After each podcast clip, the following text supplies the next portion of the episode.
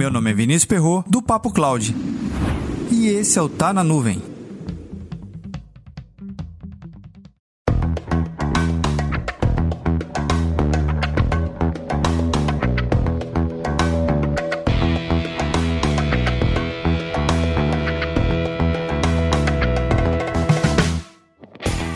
Olha que curioso, uma matéria publicada no site CIO.com.br com o seguinte título: 5 tendências na carreira de TI que estão em alta e 5 que estão em queda.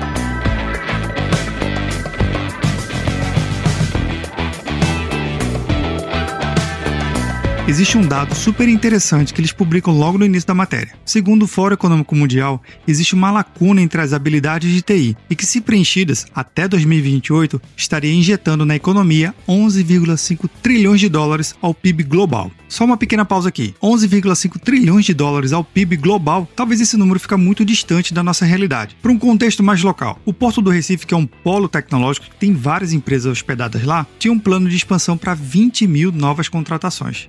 Consegue imaginar que essa contratação tem um impacto muito direto na economia local? De fato, né? Mas o grande ponto curioso é que é o seguinte: existe uma demanda e existe a demanda reprimida. E o mercado, cada vez mais implacável, vem requerendo profissionais com habilidades híbridas. E eu vou destacar três que estão em alta: habilidades de negócio, habilidade de comunicação e segurança em nuvem. Que, na minha opinião, habilidades com segurança em nuvem é a mais nova que estão se pedindo no mercado. Porque no contexto tecnológico, na história da tecnologia, computação em nuvem é algo mais recente em relação às outras habilidades. Porque comunicar e alinhar a estratégia de negócio com o uso da tecnologia, isso aí já é uma disciplina um pouco antiga, né? Agora, três habilidades que estão em baixa. Funções de foco único, treinamento liderado pelo empregador, funções de utilidade. Um resumo dessas três funções seria mais ou menos assim: alguém com uma habilidade muito específica e pontual, por exemplo, a configuração de VPN. Ok, você pode ser um especialista em configuração de VPN, mas somente isso é muito pouco, né? No contexto de tecnologia e empregabilidade. E que esse mesmo profissional ele fica aguardando a empresa para com que ela o treine em outras habilidades. Mas e você? Já sentiu a sua função mudar ao longo desses anos na sua carreira? Comenta lá no nosso grupo do Telegram, bit.ly barra